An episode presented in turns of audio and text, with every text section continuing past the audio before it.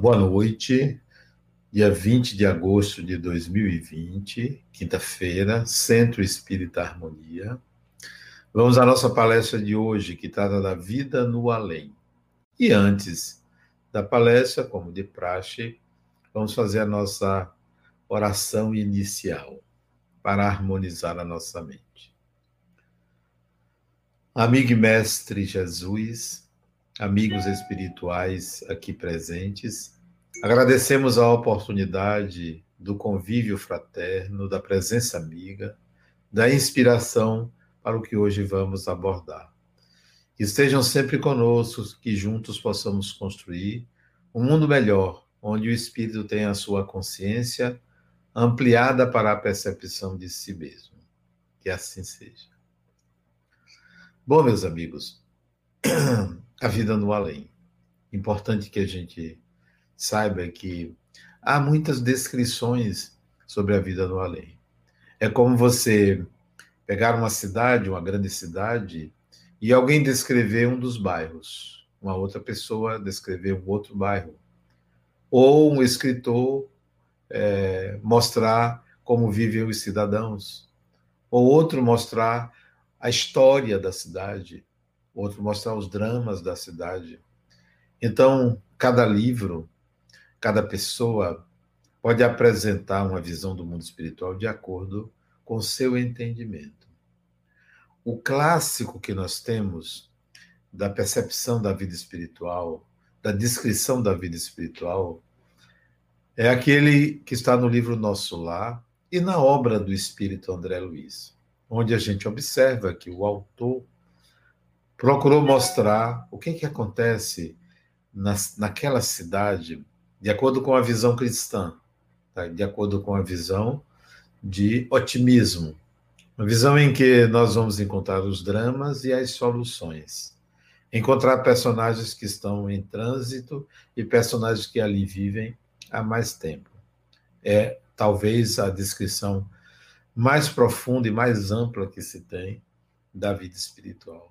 Existem outras, né? O vidente Swedenborg, o vidente sueco, ele já falava dessas moradas espirituais. Allan Kardec também, no livro Céu e Inferno, traz informações sobre a vida no mundo espiritual, inclusive mostrando um desenho da casa, de, se eu não me engano, de Mozart, é, onde ele vive, se eu não me engano, é de Mozart. É, então, essas descrições são antigas, não são novas. Mas o que, que a gente pode dizer é, do que vai acontecer com você, ou comigo, ou com qualquer pessoa após a morte do personagem, após a morte do corpo? Imagine você que você hoje, ao deitar, é, fecha os olhos e mergulhe no sono. O que, que vai acontecer amanhã de manhã? Você vai acordar acordar e imediatamente se assenhorar do tempo e do espaço. Você fica, se situa rapidamente. Você não lembra exatamente do que aconteceu no dia anterior, no instante que você acorda. Quando você acorda, você toma pé, que você está no seu quarto ou onde quer que você tenha dormido, e o que, que você vai fazer, o que é aquele momento, de que trata aquele momento. Aí você vai é, levantar-se. Veja bem, assim é a desencarnação. Não há um longo período de adormecimento, não há um julgamento, não há uma descontinuidade nem um esquecimento. Você lembra instantaneamente que você é uma pessoa, é um ser humano, estranhando o ambiente onde você acorda uma ou outra pessoa, de acordo com o impacto da desencarnação, o impacto do momento, ainda vê as imagens daqueles momentos em que estava no hospital, ou em casa, ou num acidente, onde quer que estivesse. Ainda vê aquelas cenas, então se perturba um pouco, até se acostumar ao ambiente novo em que se encontra. Então, é como dormir e acordar. Não há dor, não há nenhuma sensação desagradável, mas imediatamente você recobra a consciência e se pergunta: onde estou? Que lugar é esse? Bom, aí há que esclarecer a você aonde você estará. Onde é que você vai estar? Pense assim: se onde você mora hoje acontecesse um acidente é, e alguém desencarnasse, uma outra pessoa chamaria os órgãos oficiais para é, fazer o levantamento cadavérico, para levar o corpo para o Instituto Médico Legal, ou se for uma morte natural, o médico pode dar o atestado de óbito, a família vai providenciar uma funerária. O fato é que ninguém que desencarne tem o seu corpo abandonado nas ruas. Há sempre para onde levar o corpo, estou me referindo ao corpo, para onde levar. Ou vai para o Instituto Médico Legal, ou vai para é, uma funerária, ou vai para o cemitério. E em seguida, ou é cremado ou é enterrado. Então, todo mundo tem esse direito. Ninguém fica com o corpo à míngua, abandonado. A não ser a pessoa que teve um acidente na estrada e aí ninguém viu, se demora para encontrar. Mas, normalmente, naturalmente, o corpo humano, quando ocorre a desencarnação, ele tem um lugar para estar. Assim é o espírito. Quando você sai do corpo, quando você deixa este corpo, há sempre alguém, alguém para providenciar, acolher, providenciar que esta pessoa que desencarnou vá para algum lugar. Não se fica perambulando nas ruas quando se desencarna. Posteriormente, a pessoa pode, depois que se dá conta da sua desencarnação, pode perambular pelas ruas, mas a desencarnação não deixa ninguém solto no ar, não deixa ninguém à míngua. Desencarnou, existem institutos, existem organizações que acolhem as pessoas que desencarnaram e, se continuam doentes, são acolhidos em hospitais. Se a família que antecedeu esta pessoa na desencarnação tiver estruturada, pode acolher esta pessoa em casa, de tal maneira que ninguém fica sem um atendimento. Então, para onde você vai? Se você tem afetos, você vai para junto desses afetos. Se você não tem esses afetos, ou eles não estão em condições de acolher você, você vai para uma instituição de acolhimento de recém-desencarnados. E são muitas, não são poucas. É como os hospitais aqui, tem vários hospitais, clínicas de atendimento é, de pessoas que estão doentes. Assim é na dimensão espiritual, ou mundo espiritual, ou espiritualidade.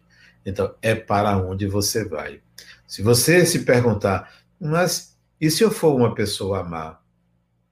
Isso não, não implica que você não tenha direito a um atendimento. Se um assaltante é baleado, ele vai para o hospital geral, se ele não tiver um plano de saúde, e ele será operado por um médico, ele será atendido, independentemente do aspecto moral envolvido, porque não se vai julgar a pessoa no momento em que ela precisa de ajuda. Então, desencarnação, se você é uma pessoa boa ou má, você terá um acolhimento. Não há um julgamento. Quem se julga é você. É você que se julga, é a sua consciência quem determina como você se sentirá, mas não onde você estará.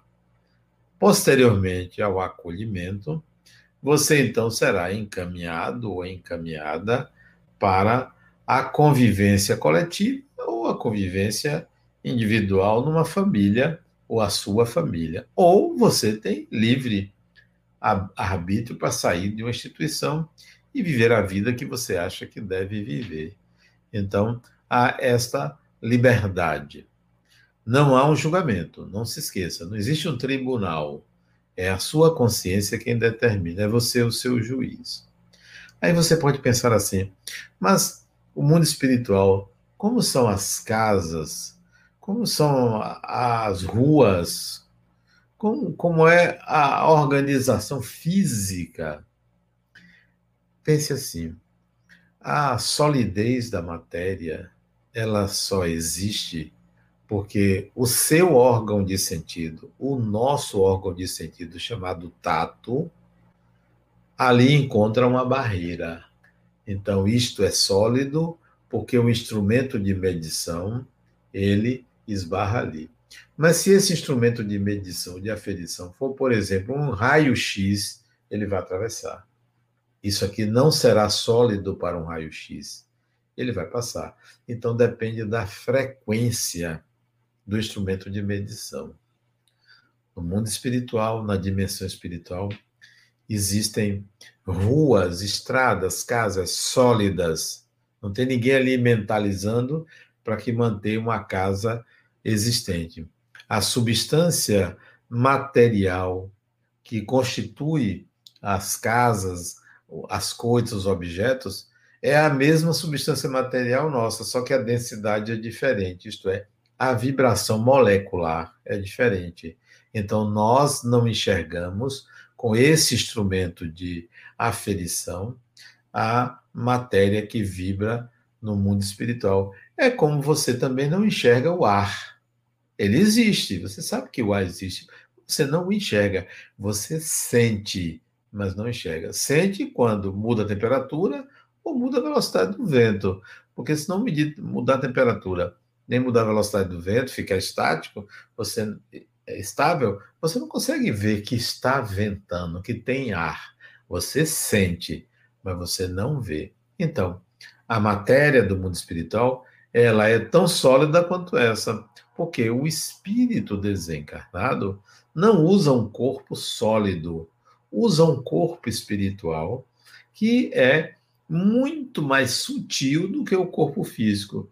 Só que esse corpo espiritual, que é sutil, quando ele entra em contato com a matéria da dimensão espiritual, ele encontra algo sólido. Então, o espírito desencarnado encontra algo sólido. Nós não encontramos essa solidez, por isso que a gente pode atravessar uma estrutura espiritual e não sentir nada. Por quê? Porque é algo muito sutil. Você chega num auditório ou até num quarto de uma casa em que o ambiente espiritual transcende aquelas paredes. Eu me lembro que uma vez eu estava numa, hospedado numa casa lá na cidade de New Jersey, é, perto de Nova York, no estado de Nova York. E eu fiquei hospedado num, quarto, né? O quarto do dono da casa, ele me cedeu. Estava eu e minha esposa nesse quarto. E à noite eu saí do corpo e vi que o quarto era maior do que o quarto físico. O quarto espiritual era maior. Maior no seguinte sentido: onde tinha um armário, na verdade ali era uma grande porta que dava para um outro quarto que dormia até uma mocinha desencarnada. Era como se fossem dois quartos. Na verdade, na casa só tinha aquele quarto ali em cima. Não tinha um quarto ao lado fisicamente, mas espiritualmente existia o quarto ao lado. O meu olhar físico não enxergava, mas o olhar espiritual enxergava aquele quarto. Então, as estruturas é, espirituais não obedecem às estruturas materiais. Podem até coincidir, mas necessariamente não obedece essa estrutura material. Então, a dimensão espiritual é tão sólida para os espíritos como é a dimensão material sólida para o nosso corpo. Da mesma forma, você pode pensar que a luz que está iluminando aqui agora esse quarto, a luz que está iluminando aí o lugar onde você está, ela é matéria. Parece que não, mas ela tem densidade, tem peso, ela é matéria. Luz é energia energia, pelo princípio da relatividade geral, energia é igual a matéria é, multiplicado pelo quadrado da velocidade da luz. Então, energia é matéria. No entanto, é uma matéria que atravessa outra matéria, que é o vidro. Então, uma matéria atravessa outra matéria. Por que atravessa? Porque estão em vibrações diferentes. Elas não se chocam. Ocorre uma difração, ocorre uma mudança de ângulo quando a luz atravessa o vidro, mas ela continua intacta do outro lado. Então, matéria pode atravessar matéria desde que estejam em dimensões diferentes.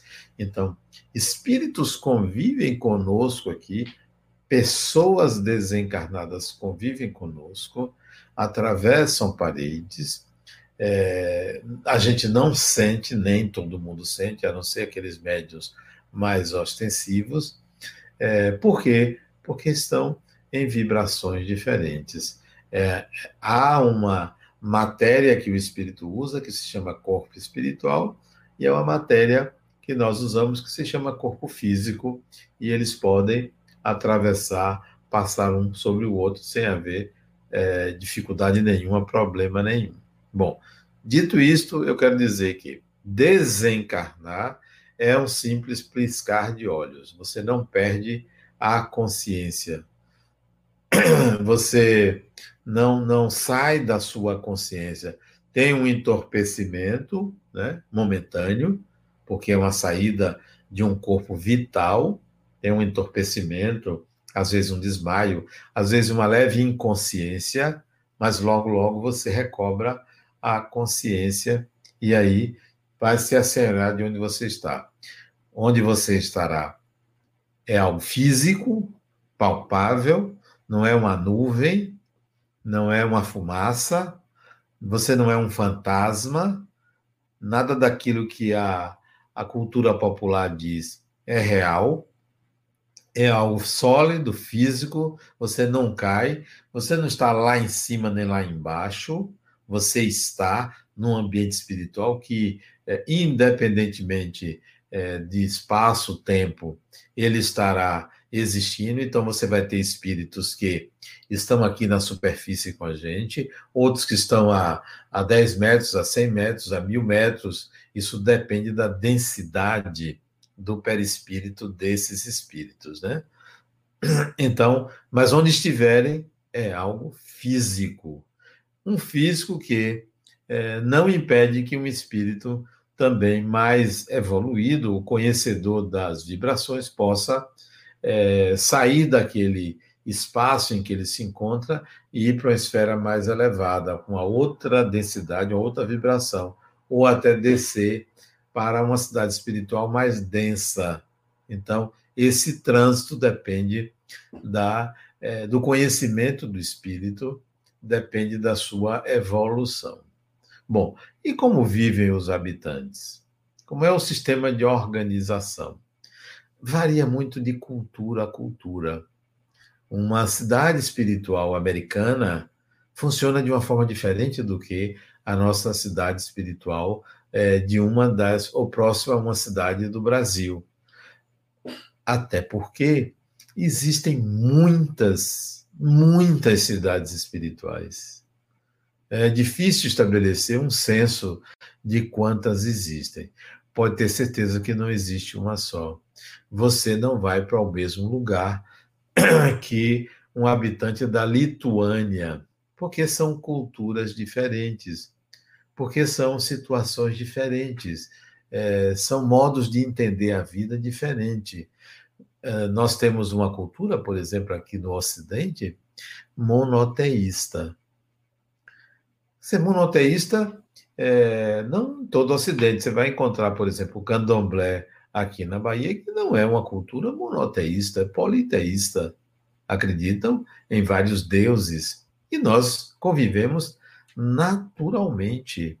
Você vai para a Índia, você vai lá encontrar uma cultura politeísta e, ao mesmo tempo, uma outra cultura na, na Índia, que é o budismo, que não é politeísta nem é monoteísta, não precisa de um deus Portanto, é, são culturas diferentes, em que, em alguns casos, coabitam no mesmo espaço espiritual, em outros casos, estão separados porque têm modos de organização diferentes. Não há uma unidade espiritual onde todo mundo vai para um mesmo lugar e se organizam da mesma forma. É, no Ocidente, nós vamos ver organizações tipicamente cristãs, baseadas na colaboração, baseadas na solidariedade, baseadas na busca por uma redenção, por uma melhoria pessoal e retorno à encarnação para se melhorar. Isso é típico da nossa cultura, mas isso não é típico é, do, do, da dimensão espiritual como um todo. Cada cultura tem os seus modos de organização.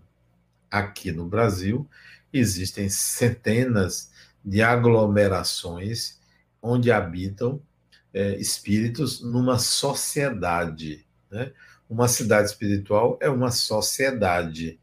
Então, a cidade Nosso Lar, que fica acima da cidade do Rio de Janeiro, é uma sociedade tipicamente carioca, tipicamente daquela região do sul do Brasil. Mas se você pegar uma cidade espiritual aqui pelo Nordeste, nós vamos encontrar organizações tipicamente é, semelhantes à cultura nordestina. Então, há uma diferença, não, não são iguais. Você vai encontrar cidades como Nosso Lar, naquela época. Lembrem que o livro foi editado no começo dos anos 40 do século passado, portanto, tem 80 anos, ou vai fazer 80 anos que o livro foi editado, retratando uma organização de anos atrás. Portanto, a gente pode dizer que tem quase 100 anos. Ora, se você pegar a sua cidade em 100 anos, ela se modificou muito, muito. Nenhuma cidade é a mesma 100 anos depois, pelo menos aqui no Brasil. A velocidade de mudança, de transformação é muito grande. Na Europa você não vê isso. Você vê uma, é, digamos assim, uma, a manutenção daquelas ruas, daquelas cidades, uma preservação da estética. Mas há uma mudança quanto à organização, ao fluxo de pessoas, ao conforto. Então se modifica. O mundo espiritual não é o mesmo de 100 anos atrás, como Salvador a cidade onde eu moro não é a mesma de 100 anos atrás. Não há esse enrijecimento. Então, um carioca hoje, quando desencarna e vai ser acolhido em nosso lar, ele vai encontrar uma outra sociedade, não aquela sociedade descrita no livro, que foi fidedigno àquela época. Hoje é diferente. Salvador tem, tem várias é, digamos assim, organizações ou sociedades espirituais é, meio que segregadas. Eu me lembro de ter é, saído do corpo e ter visto pelo menos duas, mas já ouvi falar que existem que existe uma terceira. A primeira vez que eu tive contato com uma cidade espiritual fora do corpo físico, que eu saí conscientemente, tem muitos anos isso, é, foi quando eu saí do corpo. Eu era solteiro, morava na casa de minha mãe. Eu me lembro que um espírito estava na janela do apartamento que eu morava. Eu saí do corpo, ele sorriu e me chamou. Disse: Vamos, que eu quero lhe mostrar um lugar. E ele era um homem alto, né? É, me lembro assim, branco, muito branco. Eu desconhecia ele, parecia um alemão, e me levou é, saímos, eu morava ali na, é, na Vitória, é um bairro de Salvador, e por entre os prédios nós passamos, fomos na direção do mar, e ele me levou para a ilha de Taparica, que fica aqui perto né, de Salvador, 5, é, 6 quilômetros de Salvador, fica ali de Taparica, ou 4 quilômetros, não sei exatamente. E mar, fomos, atravessamos a Baía Todo Santos, chegamos na ilha e um pouco acima da ilha, talvez uns 200 ou 300 metros acima, tinha uma cidade espiritual. Me lembro que a porta de entrada era uma porta verde, bem alta, né? Adentramos essa porta, tinha é, um, rua, uma rua, pelo menos eu vi uma rua com casa de um lado, casa de outro. Ele me levou para uma das casas. E ali é, nos reunimos com outras pessoas e eles começaram a, a, contar a história daquela sociedade espiritual. Ela, é, a sociedade nasceu é, no século XVIII, é, organizada por espíritos que eram escravos, que fugiam, desencarnavam e, para não ficar é, muito próximo da cidade de Salvador, se reuniram desencarnados é, acima da ilha de Taparica. E ali é, organizaram uma cidade que foi crescendo, e aquela época, isso deve ter, creio que uns 45 anos atrás, 45 não, uns 40, 42 anos atrás, é, essa cidade era muito bem organizada. Eu me lembro que era uma vilazinha assim, bonita, muito bonita, muito bem organizada, muito colorida, e nós fomos para uma casa e eles me explicaram a história da cidade que veio é, de escravos fugidos, desencarnados, que fugiam para não serem manietados por feitores também desencarnados. E ali construíram uma vilazinha. E hoje era uma cidade espiritual. Essa foi a primeira experiência. A outra experiência que eu tive de é, ir a um local, uma sociedade organizada é, de desencarnados, já foi mais tarde, por volta de 1982, é, 82, se eu não me engano, 81, 82, então fazem é, 40 anos, 39, 38 anos. É, eu me deitei é, num sábado, logo antes do almoço, era quase uma hora da tarde.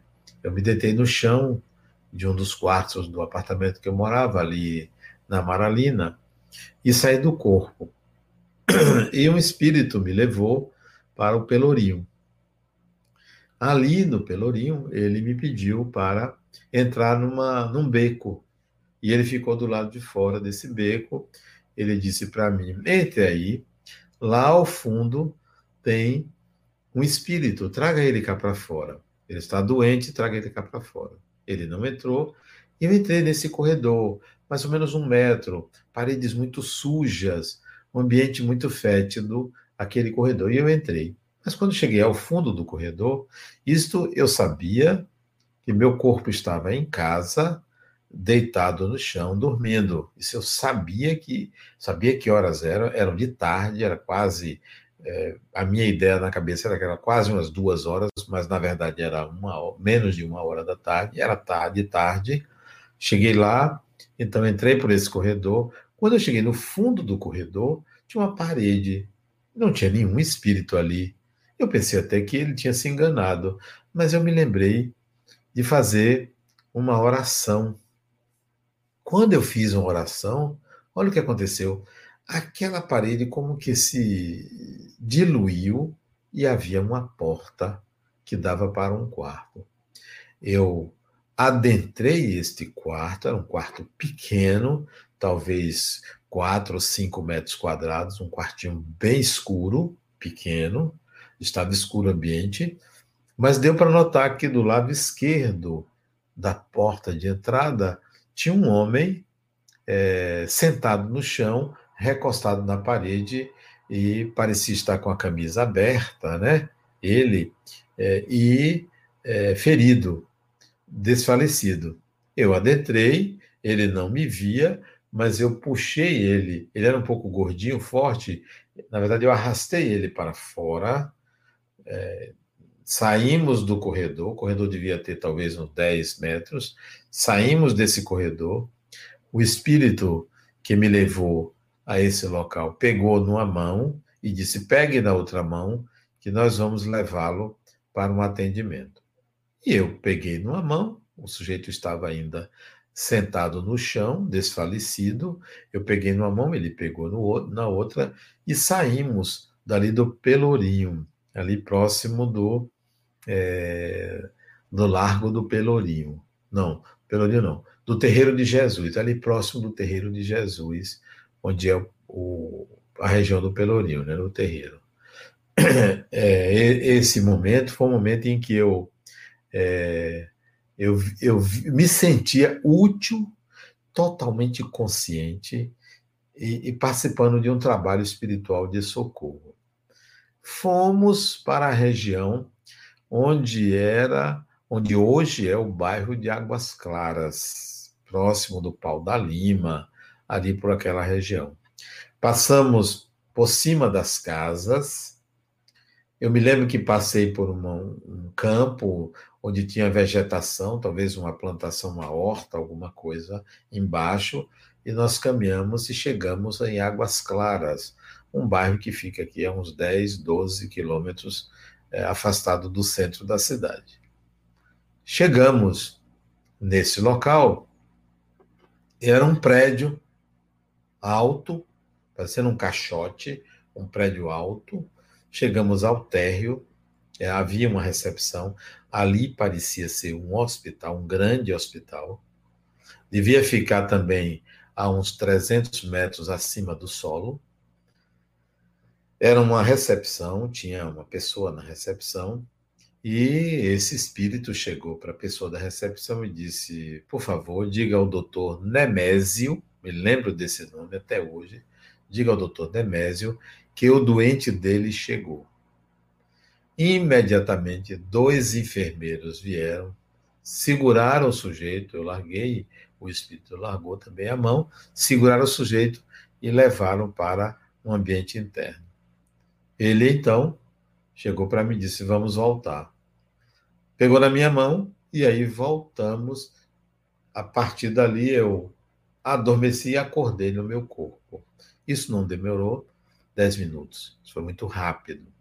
Bom, essa foi a segunda experiência de contato com é, o espiritual, com a organização espiritual. Foi o que eu vi, foi o que eu participei. É, algo que eu sabia que ali tinha uma sociedade. Não foi simplesmente um local isolado. Havia uma sociedade tanto ali na Ilha Itaparica, quanto lá acima do bairro de Águas Claras, Pau da Lima, Águas Claras. Posteriormente, lendo um livro é, psicografado por Divaldo Franco, se eu não me engano, o livro chama-se Depois da Morte, acho que é Depois da Morte, do espírito Otília Gonçalves. Eu até conheci uma neta dela, é, foi minha vizinha ali quando eu morava na Pituba. Uma neta de Otília Gonçalves, que trabalhou com Divaldo Franco. Ele psicografou esse livro, se eu não me engano, é depois da morte o título do livro. Onde ele fala, ela fala, o espírito, Otília Gonçalves, fala de uma sociedade espiritual ali chamada de Colônia Redenção. Eu achei interessante porque foi exatamente naquela proximidade que eu fui para essa cidade espiritual. Provavelmente é a mesma descrita por Otília Gonçalves nesse livro ou é além da morte, ou é depois da morte. Eu acho que é depois da morte. Bom, a terceira e última experiência de contato com a organização espiritual já foi depois. Eu já estava é, concluindo o curso de psicologia. Isso foi em 1994, né? já foi bem depois. Eu fui a um manicômio judiciário entrevistar um doente. Né? Eu fui lá, não foi pra, porque eu era doido, não, é porque eu estava estudando a psicopatologia, né? Então, eu fui lá e o manicômio judiciário ficava, não sei se ainda fica, no bairro da. É, ah, é Além da Morte, de Otília Gonçalves, não é depois da morte, não. Acho que depois da morte de Leon Denis. Você vê como a pessoa fica velha, idoso, 65 anos, já não lembra mais das coisas, né? Mas eu acho ótimo isso, porque esquecer, para quem é idoso, é uma desculpa fantástica. Ah, é a memória, né? Então ninguém já se incomoda mais. Mas alguém botou aqui, é, Laércio Prachedes, colocou Além da Morte, de Otília Gonçalves. Nesse livro, ela fala dessa colônia redenção. Eu acho que eu estive lá. Eu não tinha lido o livro à época, eu, vim ler o livro depois. Bom, então fui ao manicômio judiciário, que ficava, não sei se ainda fica, num bairro chamado é, é, como chama ali? É, entre o Largo do Tanque e a Calçada, né? Largo do Tanque e Calçada. Ali tem um bairrozinho, que eu esqueço o nome, onde perto da linha férrea, é, onde ficava o manicômio judiciário. E eu fui lá é, entrevistar esse sujeito, um homem que era um psicopata, que havia é, assassinado a mulher, os filhos, né, com um facão, numa cidade do interior, e ali estava ele cumprindo pena e internado. E fui, fui entrevistá-lo. E passei aí lá pelo menos umas quatro vezes, porque é, era um trabalho de escola, eu tinha. Não, não é Uruguai, não, Ana Carmen. É entre a calçada. É, é uma coisa assim, eu esqueci o nome.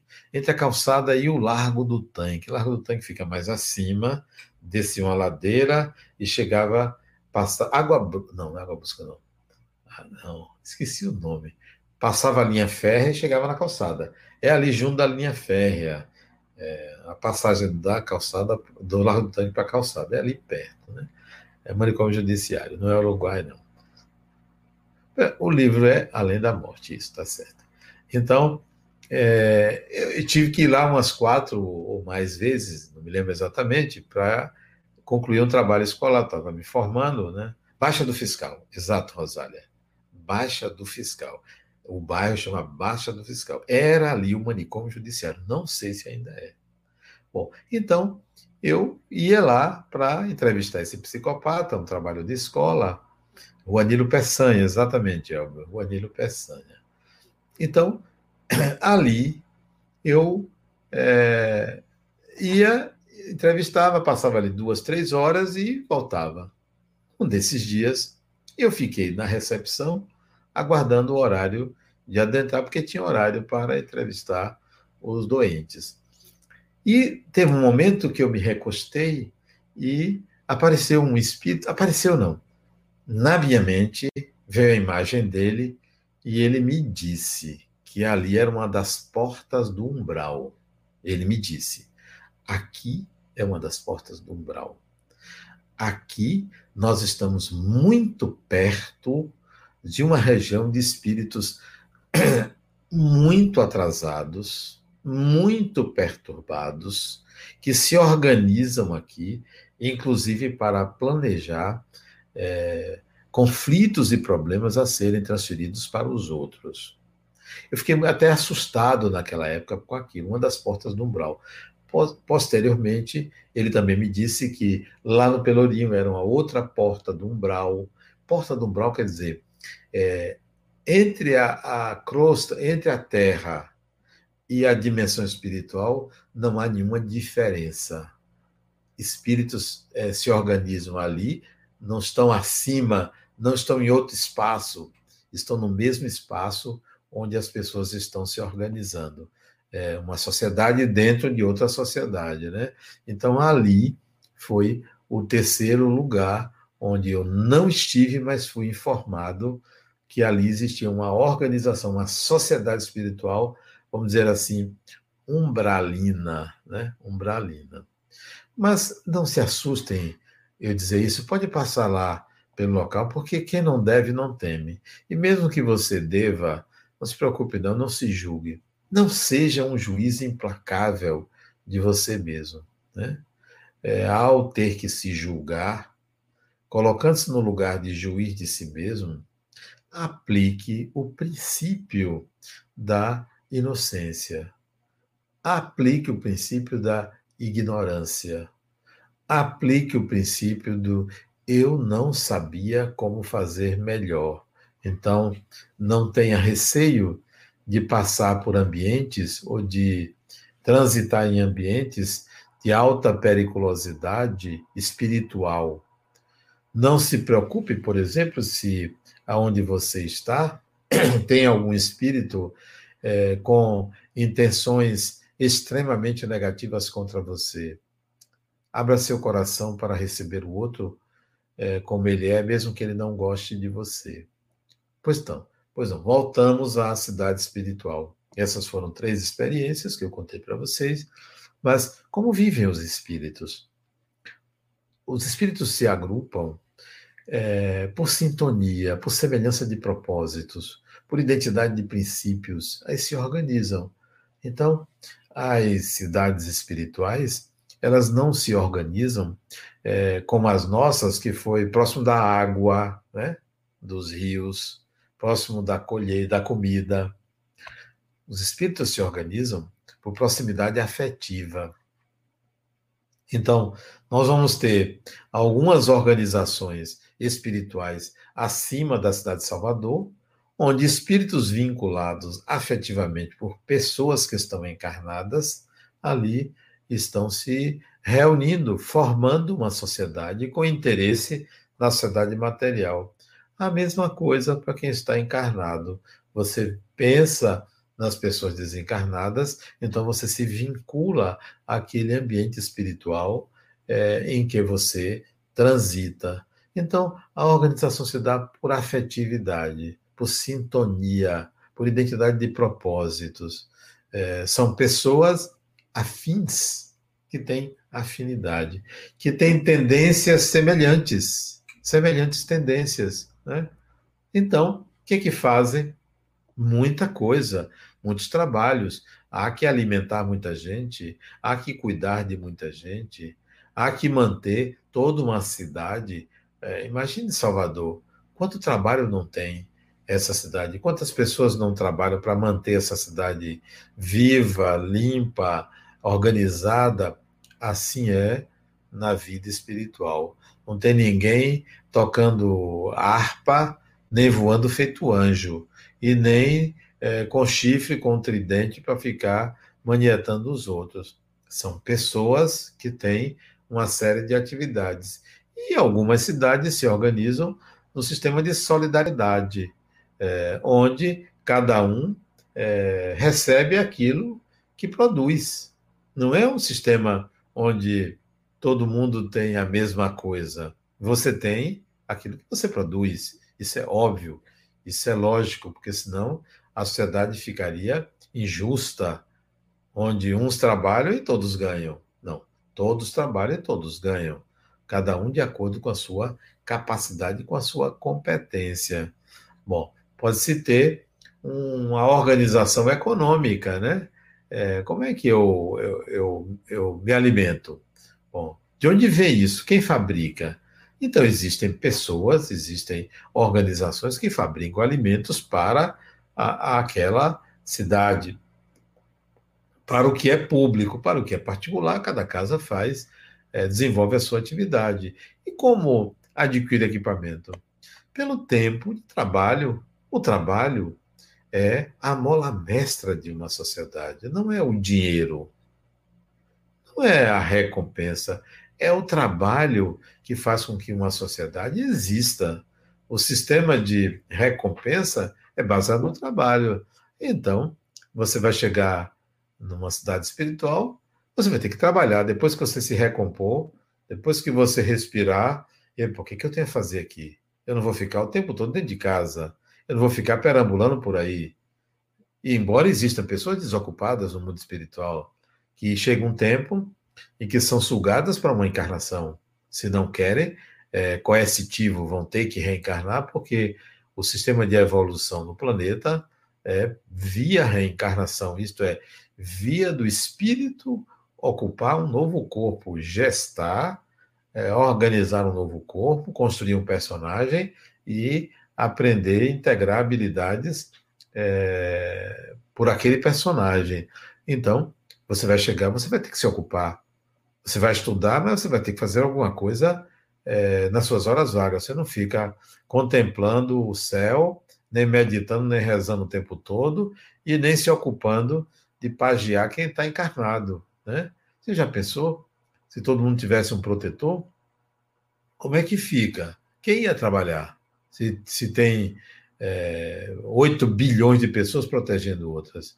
Não, há uma organização baseada no trabalho. Pense assim: quando você desencarnar, você vai acordar, vai se assenhorar do ambiente, vai descobrir o que é que houve, vai chorar, porque vai sentir saudade, vai se lembrar é, de quem você deixou. Quem desencarna sente mais é, é, saudade do que quem fica. Quem fica sente saudade de um que foi, um que foi sente saudade de vários que ficaram. Então, quem vai sente mais saudade, vai chorar, vai fazer uma, uma análise da sua vida, da sua encarnação, né, como é comum, é, vai fazer uma retrospectiva, vai se lembrar da infância, vai se lembrar de alguns equívocos, vai se lembrar de momentos saudáveis, momentos tristes, vai, é, vai é, programar um retorno, vai querer visitar A ou B. Nem sempre isso é possível por causa da densidade, por causa do despreparo da pessoa de reencontrar aquele parente. Às vezes reencontra, atrapalha, porque escola ali, é, fica ali é, é, junto, é, influenciando demais a pessoa. Então, nem sempre isso é possível, mas com o tempo a pessoa consegue se estruturar e volta e, e, e encontra seus entes queridos. Bom, então tenho que fazer, tenho que estudar. Eu me lembro de um livro, um livro que eu gosto muito, é um livrozinho pequeno, pequeno.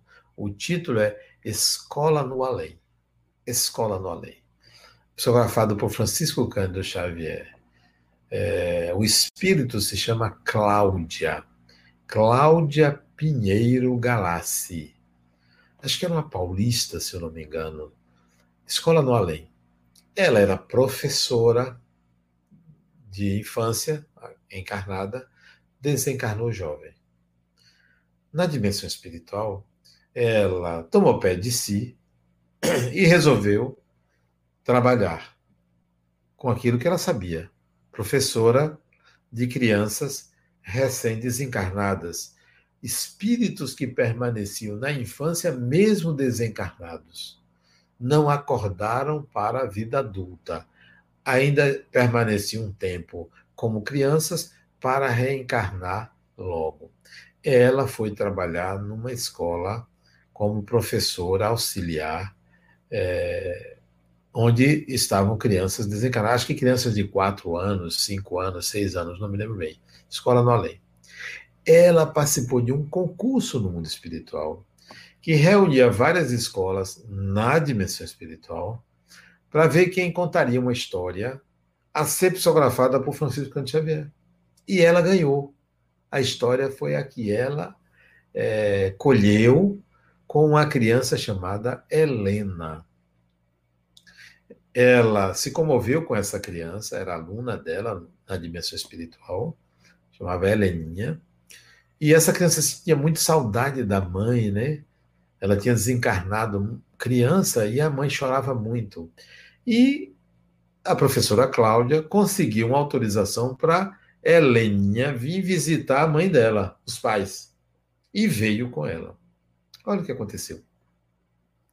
Ela vem com a criança, quando entra na casa onde a criança viveu, os pais começam a conversar sobre ela, falando da saudade dela. Ela chega, corre e abraça a mãe. E consegue reencarnar como sua irmã, isto é, filha da mesma mãe. Então a professora Cláudia consegue contribuir para a reencarnação desse espírito na mesma família. E isso às vezes é possível, às vezes não, muitas vezes isso é possível, o espírito voltar e reencarnar na mesma família. E a professora Cláudia fala de, de escolas no além, de organizações, é, organizações é, no mundo espiritual para educar crianças, jovens, adultos, né?